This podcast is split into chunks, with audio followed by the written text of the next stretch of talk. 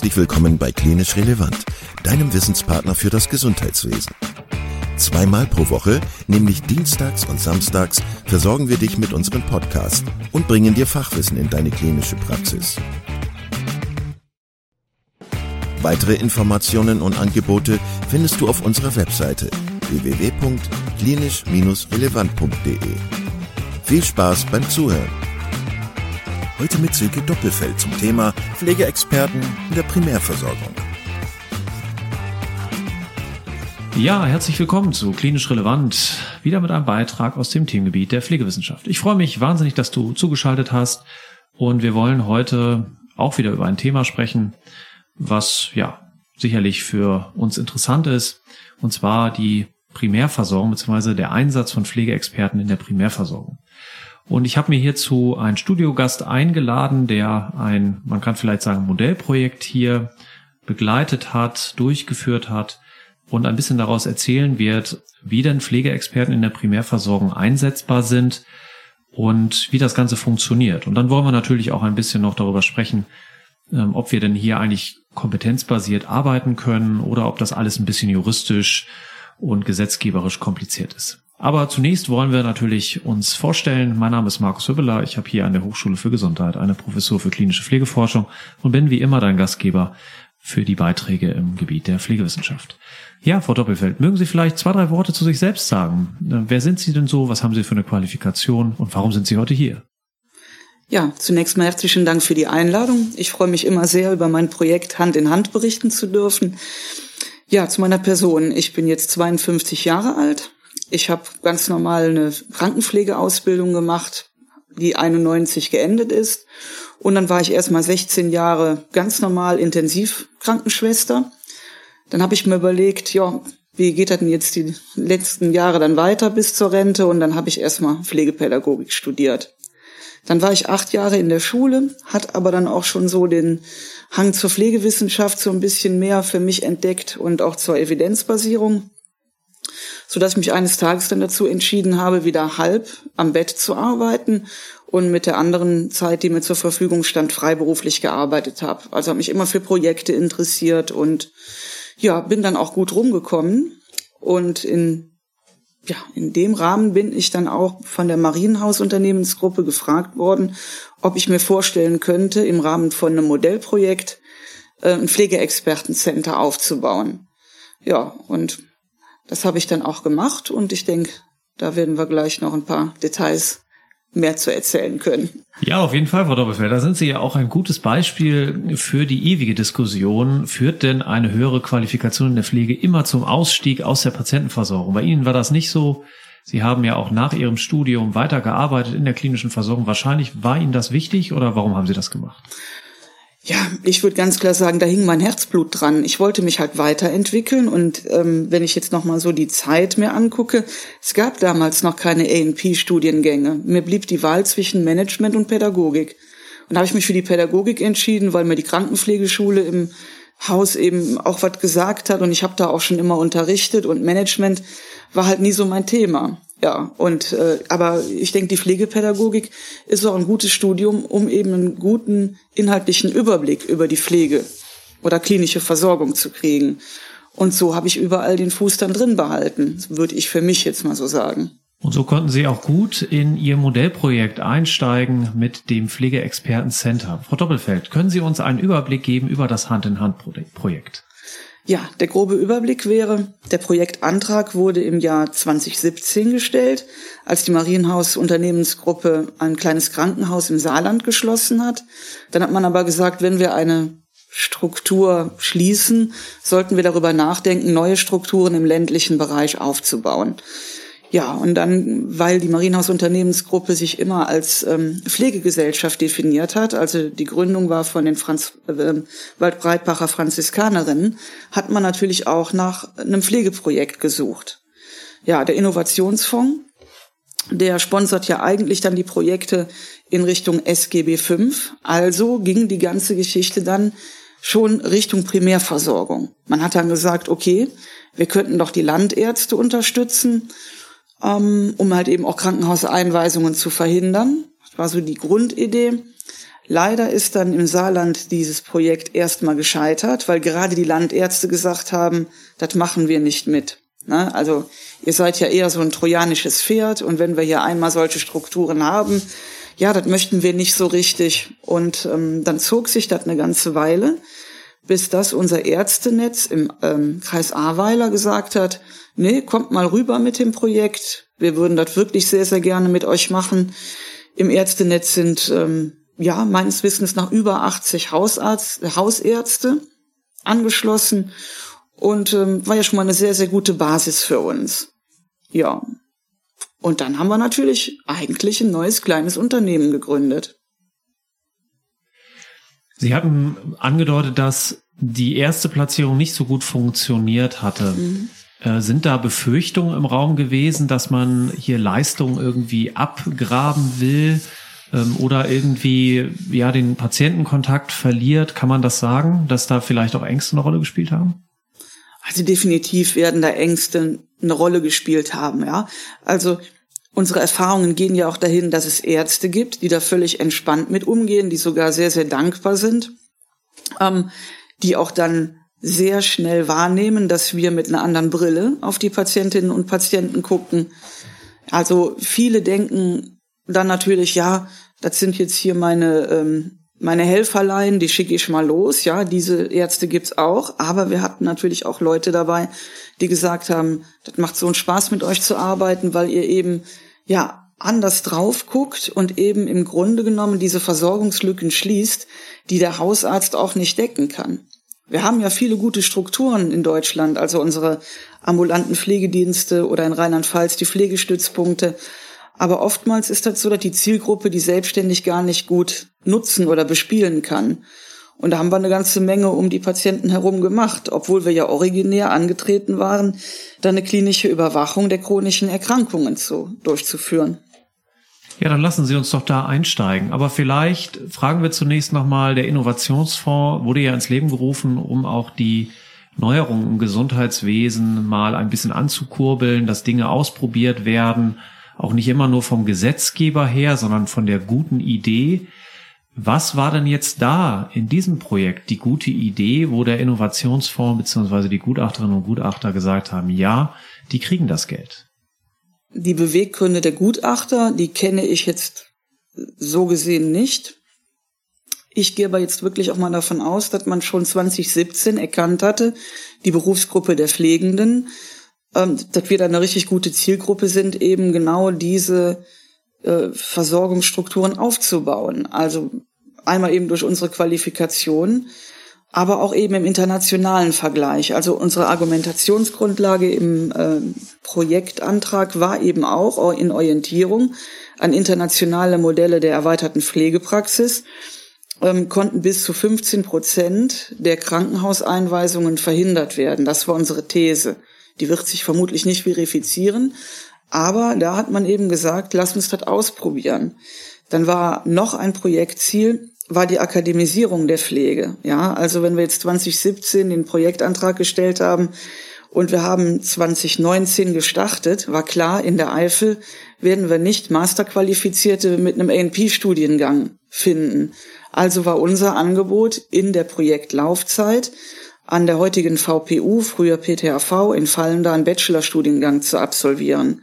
Also meine Stellvertreterin, die hatte einen Bachelorabschluss, ich hatte ja den Masterabschluss und die anderen Leute, die haben wir, also wir haben dann zehn Leute ausgewählt, ne, also die studierfähig und willig waren, die aber auch Pioniergeist mitgebracht haben und dann haben wir uns da mit zwölf Leuten auf den Weg gemacht. Okay, dann gehen wir doch mal ein bisschen näher in die Versorgung. Ein bisschen weg von der Frage, wie funktioniert das alles im Antrag und im Gesundheitswesen. Was sieht denn der Patient jetzt von Ihnen in der Leistungserbringung? Was ist da anders, als wenn ich jetzt normal zu einem Hausarzt gehe ähm, in einer anderen Region, wo es dieses Leistungsangebot nicht gibt? Ja, also dieser Versorgungsprozess, der lief natürlich per Zuweisung durch die Ärzte. Ja, also wir wir waren, also wir haben erstmal Partnerärzte gesucht, mit denen wir Verträge gemacht haben und eben auch diese Delegationsvereinbarung. Da können wir gleich nochmal gesondert drauf eingehen, wenn wir über die juristischen Dinge sprechen. Also die Hausärzte haben in ihrem Patientenstamm geguckt, wer hat hier eine oder mehr chronische Erkrankungen, wer ist über 60 Jahre und wer hat es denn hier besonders schwer, zu mir in die Hausarztpraxis zu kommen, sprich ist auf Hausbesuche angewiesen. Ja, und jetzt in der Eifel kann man sich das so vorstellen, es gibt auch eh keine öffentlichen Verkehrsmittel, wo die Leute mal eben so zum Arzt fahren. Meistens hängen die Angehörigen mit dran, die die Leute in die Praxis bringen. Und unser Projekt sollte halt eben die Hausbesuche des Arztes ja, ich benutze jetzt mal den Begriff ersetzen. Also der Hausarzt ist natürlich weiter ähm, derjenige, der den Patienten behandelt, im Hinblick auf seine chronischen Erkrankungen. Aber wir sind hingefahren, wir haben dann die ähm, Parameter überwacht, wir haben ja zu, dann zum Beispiel auch zu Hause EKGs geschrieben, Laborkontrollen gemacht.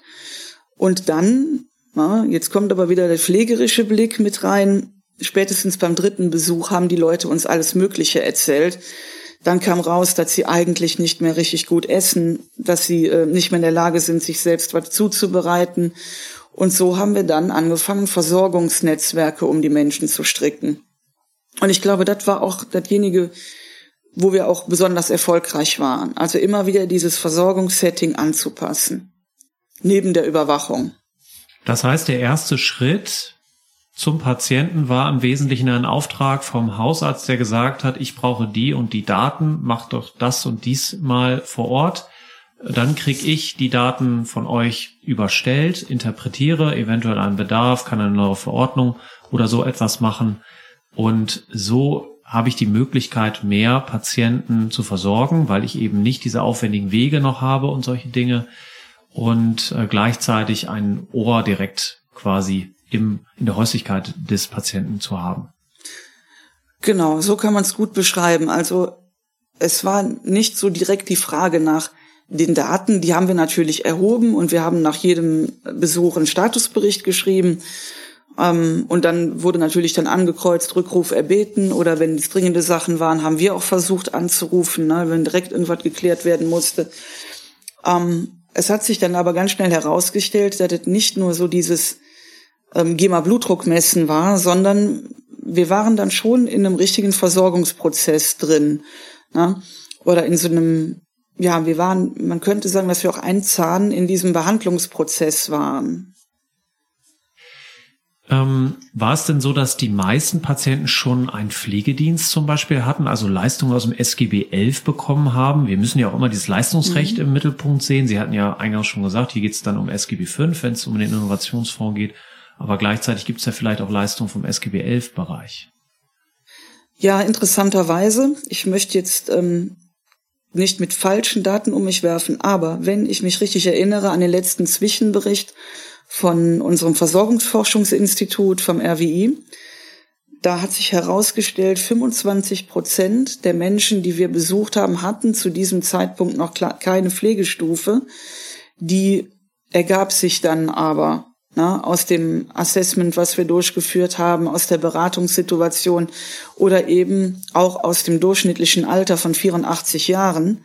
Na, wenn man dann ein Jahr lang die Menschen begleitet hat, dann ist man zumeist an den Punkt gekommen, dass einen Pflegedienst irgendwann mitmachen musste. Wie kompensieren die Leute das in diesem Übergangsprozess? Das heißt, sie haben noch keinen Pflegegrad und versuchen es irgendwie alleine. Sind das die Familienangehörigen oder kann es auch sein, dass sich da über die Zeit zum Beispiel eine, eine Erkrankung weiter chronifiziert, weiter verschlechtert und möglicherweise dann auch ein Sturz oder ein ähnliches Ereignis dann dazu führt, dass die Person dann plötzlich in ein Krankenhaus müssen und dann vielleicht sogar direkt einen höheren Pflegegrad bekommen und vielleicht sogar selbst nicht mehr in die eigene Häuslichkeit zurückkehren können. Mhm.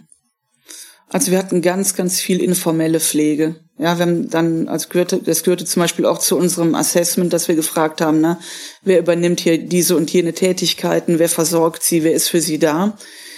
Die Kinder haben oft in der Nähe gewohnt. In der Nähe bedeutet in der Eifel vielleicht 15 Minuten Autofahrt, aber es gab auch Leute, die weiter weg gewohnt haben.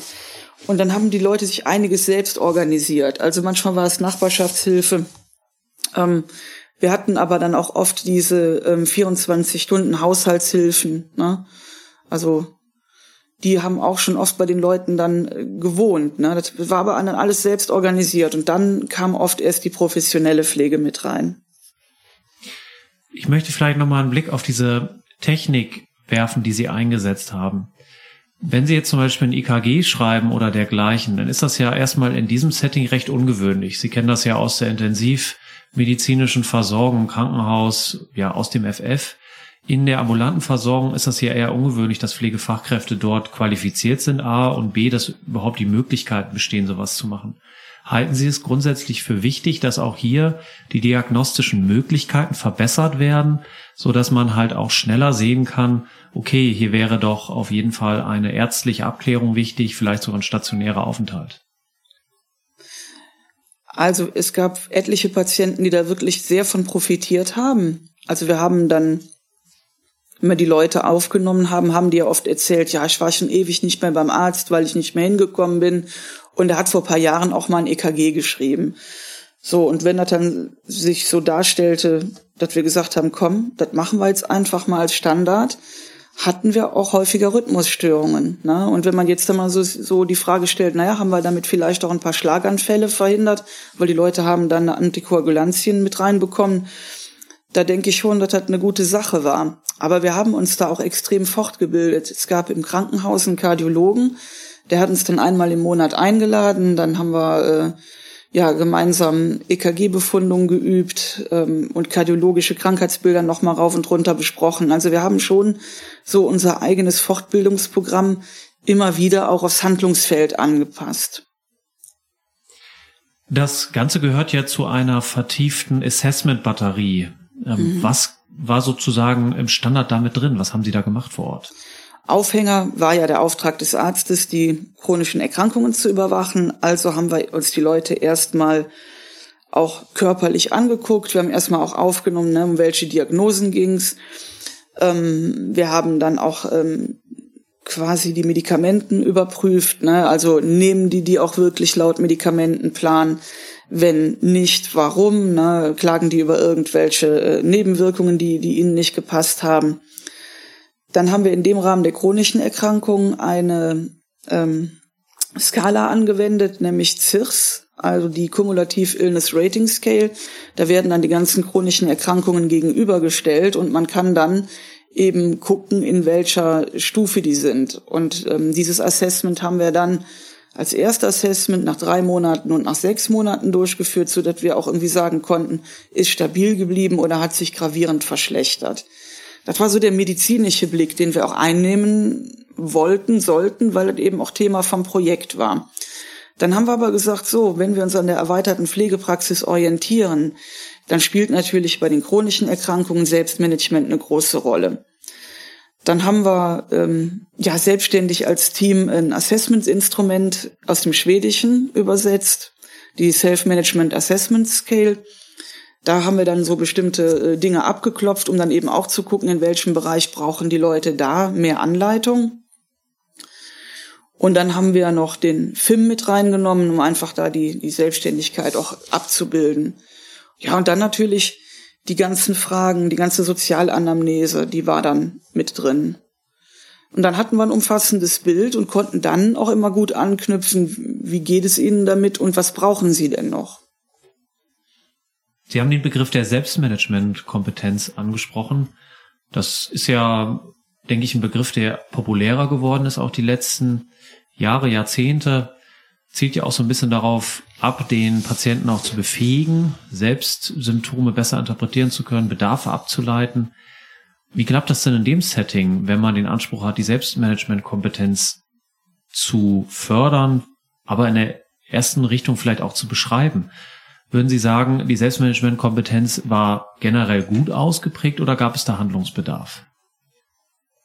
Ja, das kommt ganz drauf an, wie lange die Menschen jetzt schon mit ihrer Krankheit befasst waren. Ja, ich sag mal, ein Diabetiker, der schon viele Jahre erkrankt ist, die Leute kommen in der Regel ganz gut zurecht. Ich würde jetzt eher so sagen, die Leute mit einer chronisch obstruktiven Bronchitis, die Leute mit einer Herzinsuffizienz, da war viel, viel mehr Bedarf. Und ich persönlich habe mir so erklärt, dass wir da in Deutschland eben auch noch nicht, in der Regel noch nicht so arbeiten. Na, wir haben da zum Beispiel mal nach Neuseeland geguckt. Da ist es ja tatsächlich so, dass die Leute da auch ihre Diuretika selber steuern. Und das ist bei uns in Deutschland fast nicht denkbar. Wir haben dann natürlich mit den Leuten drüber geredet. Wiegen Sie sich bitte mal regelmäßig und ähm, achten Sie mal darauf, wie viel Sie trinken, damit wir mal einen Überblick kriegen, wie viel Sie einlagern. Ne? Also solche Dinge haben wir den Menschen dann auch schon näher gebracht. Und ähm, aber da ist der Weg, glaube ich, bei uns in Deutschland noch weit. Ich würde sagen, das war ein guter Anfang, was wir da gemacht haben, aber wir haben nicht die Kultur. Die Leute denken alle, ich nehme jetzt diese und jene Tabletten und dann werde ich wieder gesund oder habe sonst keine Arbeit damit. Aber dass man selbst aktiv wird, ist eine Kultur, an der müssen wir in Deutschland noch arbeiten. Das heißt, wenn ich dem Patienten jetzt Maßband mitgebe und vielleicht gucke, haben Sie auch eine geeichte Waage zu Hause und sag, äh, erheben Sie mal regelmäßig die und die Daten, dann trifft das nicht so auf positive Stimmung, beziehungsweise manchmal auch auf Ablehnung. Ablehnung nicht, Irritation äh, erstmal. Ne? Also waren, die Gespräche waren dann oft so, äh, ja wie, da hat der Doktor mir ja noch nie was drüber gesagt. Ja, und dann haben wir dann aber immer sehr viel erklärt, weil aus diesem Assessment-Instrument zur Einschätzung der Selbstmanagementfähigkeiten war eine Spalte Wissen und Können. Und da haben wir, da konnten wir natürlich ganz viel transportieren. Und dann ging es aber auch weiter, hatten die Leute noch eigene Ziele. Und oft waren die Leute dann aber auch schon so ziellos. Die haben dann gesagt, ja, ich wohne ja jetzt hier, ich bin alt, na, ich werde ja nicht mehr großartig in Urlaub fahren und äh, aber so zur Stabilität beizutragen, dazu konnten wir dann doch die meisten schon motivieren, aber ähm, ich weiß die Forschung, ich weiß, ich kann so die Evaluationsdaten nicht vorwegnehmen. Ich weiß nicht, wie effektiv das am Ende war. Gefühlt würde ich sagen, war es eher mühseliger. Das heißt, die Leute sind in einem höheren Alter dann häufig auch in so einem Rückzugsmodus, wo sie sagen, ja gut, äh, man weiß auch nicht, was vielleicht der Auslöser ist, ob vielleicht die Erkrankung auch moderiert, dass der Körper jetzt nicht mehr so funktioniert und dann betrachtet man nur das kalendarische Alter und sagt, nee, was habe ich denn noch zu erwarten? Aber wenn man ihnen ein bisschen erklärt, ähm, dass ihre eigene Umgebung immer noch ein großes Gut ist und dass sie hier auch ja bleiben möchten, dann aktiviert das auch wieder zur Mithilfe? Ja, absolut. Also zu Hause bleiben war immer die äh, oberste Ziel von den meisten Leuten. Ähm, aber dann eben auch im Haus Dinge zu verändern. Ja, also wir haben eben schon kurz Sturz angesprochen. Also ähm, mit Teppich wegräumen und vielleicht dann doch mal besser den Rollator benutzen. Das waren Dauerbrenner-Themen. Ne? Also das heißt, die Leute haben sich in der Regel auch nicht systematisch auf ihr Alter eingerichtet vorher, sondern man rutscht da so rein. Mit 60 geht alles noch, 70 auch, 75 wird's schon ein bisschen schwieriger.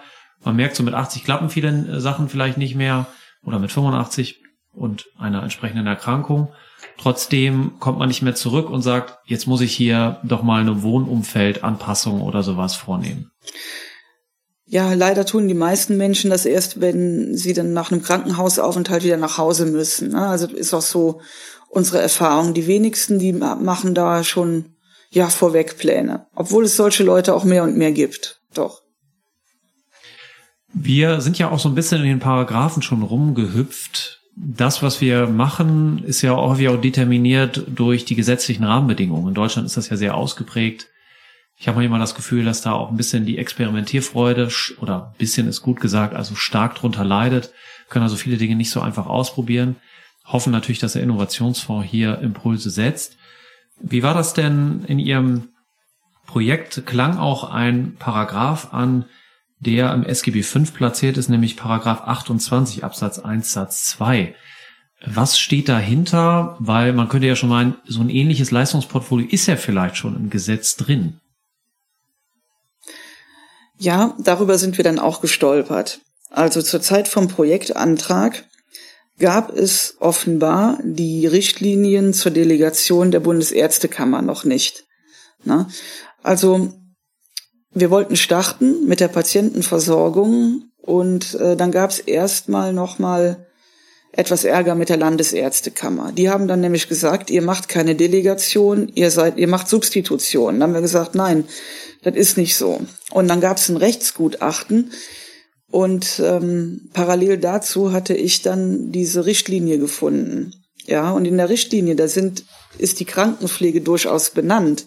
Neben der medizinischen Fachangestellten, also die können alle eine Zusatzqualifikation zum nichtärztlichen Praxisassistenten, also zum, zur NEPA absolvieren. Ähm, als Pflegepädagogin haben mir natürlich diese Richtlinien ganz und gar nicht gefallen, weil das eigentlich nur Doppelungen waren von Dingen, die wir in unserer grundständigen Ausbildung schon gemacht haben. Aber wir mussten uns ja nochmal nachqualifizieren, sonst hätten wir das gar nicht machen dürfen. Also bin ich hingegangen habe als Pflegepädagogin ein Curriculum entwickelt, auf unser neues Handlungsfeld bezogen. Aber ich habe das dann natürlich höher gewertet. Ich habe nicht gesagt, wir machen den Krempel nochmal, den wir alle in der Ausbildung gemacht haben. Das demotiviert ja total und ist völlig unnötig. Wir haben uns dann wirklich mehr auf die chronischen Krankheiten fokussiert. Wir haben uns auf ähm, klinische Diagnostik fokussiert. Wir haben uns auf Selbstmanagement ähm, fokussiert. Aber wir haben dann natürlich auch Sachen da rein äh, gemacht, wie äh, uns mit unserer neuen Rolle auseinanderzusetzen und mit rechtlichen Dingen. Am Ende waren es 300 Stunden. Die hat dann der Fortbildungsbeauftragte der, des Ärztenetzes ähm, anerkannt. Und dann gab es für jeden von uns ein Zertifikat, wo dann drin stand, wie lange wir schon in der Krankenpflege tätig sind, dass wir diese 300 Stunden absolviert haben und dass an diese kleine Qualifikationsmaßnahme dann die, De die Delegationsvereinbarung geknüpft ist. Also es war sehr komplex. Einmal haben die Ärzte mit der Marienhaus Unternehmensgruppe einen Vertrag gemacht und dann gab es einen Vertrag pro Arzt mit uns zwölf. Ja, sonst hätte, sonst hätte er uns gar nicht rausschicken dürfen. Und das wurde, wurde halt juristisch so akzeptiert. Man könnte das jetzt auch so weitermachen. Aber mittlerweile gibt es ja wieder neue Paragraphen auf dem Markt, so dass eben hier diese Zwischenlösung, die wir im Projekt da kreiert haben, möglicherweise schon jetzt die Tragfähigkeit verloren hat. Ja, das klingt erstmal sehr ja, bürokratisch und man muss irgendwie im Dickicht der ganzen Regularien und Begrifflichkeiten mhm. lange umherwursteln, damit man vielleicht was Gutes für den Patienten macht. Weil auf der einen Seite haben sie ja beschrieben, der Bedarf ist auf jeden Fall da. Es war klar, die können nicht mehr so regelmäßig besucht werden, können auch die Praxis nicht mehr aufsuchen. Und es stellten sich dann auch Fragen, die zum Beispiel anknüpfend waren an SGB 11. Trotzdem äh, kämpft man dann immer um die Begrifflichkeiten, Delegation, Substitution. Können Sie noch kurz einen Einblick geben, wo ist jetzt die Differenzierung? In der, bei der Delegation haben wir die Durchführungsverantwortung. Der Arzt hat aber dann die Endverantwortung für den Behandlungsprozess. Ja, also wir mussten dann schon Dinge entscheiden, ja, tun oder unterlassen. Aber am Ende wäre die Substitution die Rechtsform, in der wir eigenständig ähm, hätten verordnen dürfen, eigenständig entscheiden dürfen. Und so war natürlich jetzt immer der Weg nochmal über den Arzt. Ja, also natürlich ist es beim interprofessionellen Arbeiten ist und bleibt mir persönlich der Dialog immer sehr wichtig, ja, weil ich denke, wir sind da auch anders ausgebildet. Der Arzt ist eben auch der Experte dann für Krankheit, aber ich würde mich in meiner Rolle dann als Expertin für Krankheitsbewältigung sehen.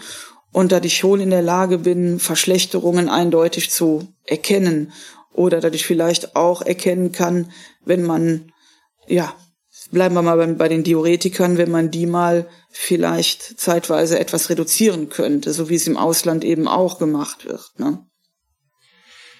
Ja, okay. Also das ist ähm, doch schon mal sehr wichtig, dass wir uns hier ähm, ja im Klaren darüber sind, wie kompliziert manchmal auch trotz äh, Projektbewilligung dann doch die Umsetzung äh, in den ganzen Paragraphen sein kann weil ja anscheinend auch ein bisschen der Überblick bei den einzelnen Akteuren verloren gegangen ist und die auch die Interpretation, äh, was ist jetzt wie was, äh, ist sehr spannend auf jeden Fall zu hören, Frau Doppelfeld. Herzlichen Dank. Ähm, okay. Was ist denn Ihnen besonders wichtig, wenn Sie über dieses Projekt ähm, nochmal resümieren, weil es ist ja zu einem Ende gekommen, wenn ich das richtig verstanden habe.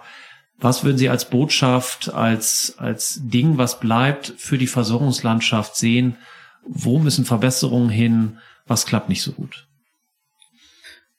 Ja, wir brauchen definitiv eine Gesetzeslage, wo wir aktiv werden können. Also im Moment sprechen wir ja immer nur von Modellprojekten, aber selbst die, wie ich eben erzählt habe, sind eben dann mal ganz schwierig ans Laufen zu kriegen. Umso enttäuschender ist halt natürlich, wenn man die nachher wieder abwickeln muss. Also für uns ist das jetzt schon eine sehr traurige Sache, weil ab einem Punkt im Projekt haben wir gesagt, wenn wir jetzt für immer weitermachen könnten, wäre das genau richtig. Wir hatten plötzlich Patientenzulauf, es kamen mehr und mehr Ärzte noch mit dazu und wir mussten halt nachher sagen, wir können niemanden mehr nehmen, weil nach einem halben Jahr stellen wir die Patientenversorgung ein. Ähm, das geht leider nicht. So, und dann haben ganz viele gesagt, ja, macht ihr denn weiter oder könnt ihr nicht in die Regelversorgung gehen? Regelversorgung gibt's natürlich für Innovationsfondsprojekte, aber leider so zeitversetzt, dass wir dann trotzdem neu starten müssen. Ne? Und ähm, wir haben dann auch noch große Hoffnungen in diesen Paragraph 64d gesetzt, der besagt, die Krankenkassen der Länder sind verpflichtet, diese Projekte nach ähm, 63.3c, also Substitutionsprojekte zu machen, die jetzt aber wiederum an eine ganz kompakte Qualifikationsmaßnahme geknüpft sind, die nicht auf dem Bildungsmarkt erhältlich ist. Also diese Bildungsmaßnahme, die Module, die finde ich im Übrigen gar nicht schlecht, nur die bietet niemand an. Na? Also müsste man die als Projekt im Projekt mit in, in, äh, in, in diese Modellprojekte packen. So, und ähm, da stagniert alles in Deutschland. Ich bin überall vernetzt, auch mit den Wohlfahrtsverbänden, die auch alle mit den Hufe scharren, die das gerne machen würden. Es geht aber da nicht weiter. So, und jetzt hoffe ich natürlich, dass wir ein, also das ist ein sehr, sehr großer Wunsch, dass wir dann wenigstens mit dem Community Health Nursing weiterkommen weil auch da haben wir die Möglichkeit, Primärversorgung zu machen und dann aber auch auf die Art und Weise, dass die Patientinnen und Patienten eigenständig zu uns kommen könnten. Bei dem Hand-in-Hand-Modus war ja klar, die Ärzte müssen uns die zuweisen. Ohne die Ärzte wären wir da keinen Meter weitergekommen.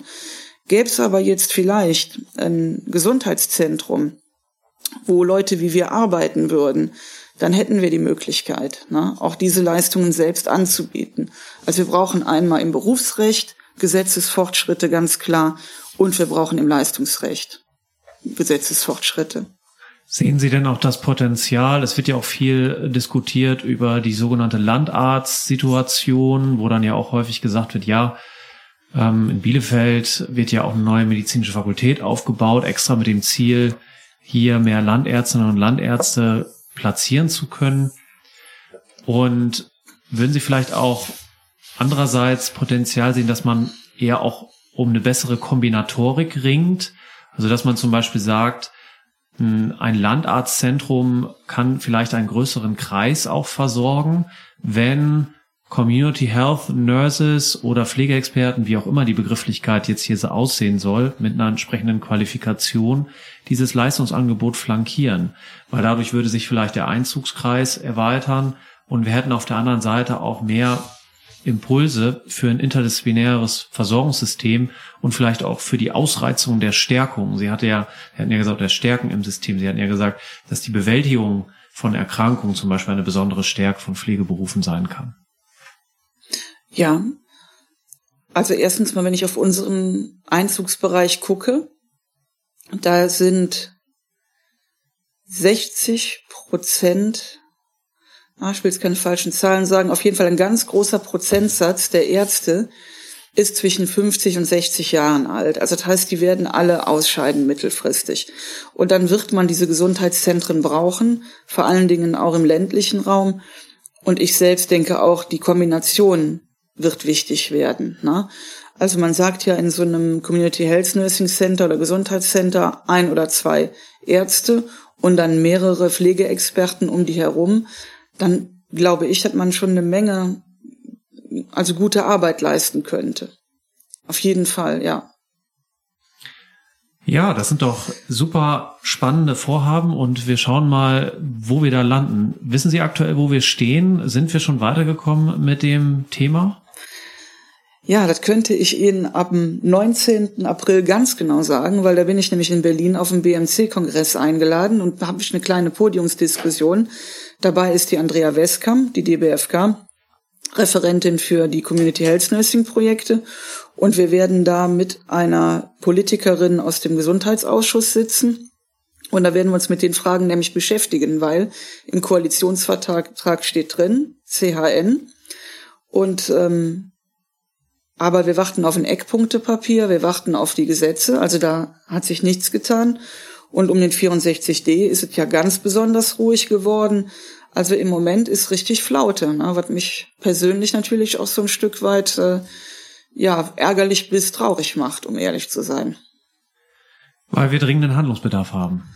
Ja, und weil ich einfach denke, unsere guten Erfahrungen, ne, also diese 734 Patienten, ja, das war schon, die waren uns alle sehr, sehr dankbar und die haben auch alle sehr, sehr gutes Feedback gegeben, ne, dass man uns als Ergänzung zum Hausarzt wirklich sehr, sehr gern hatte, ja.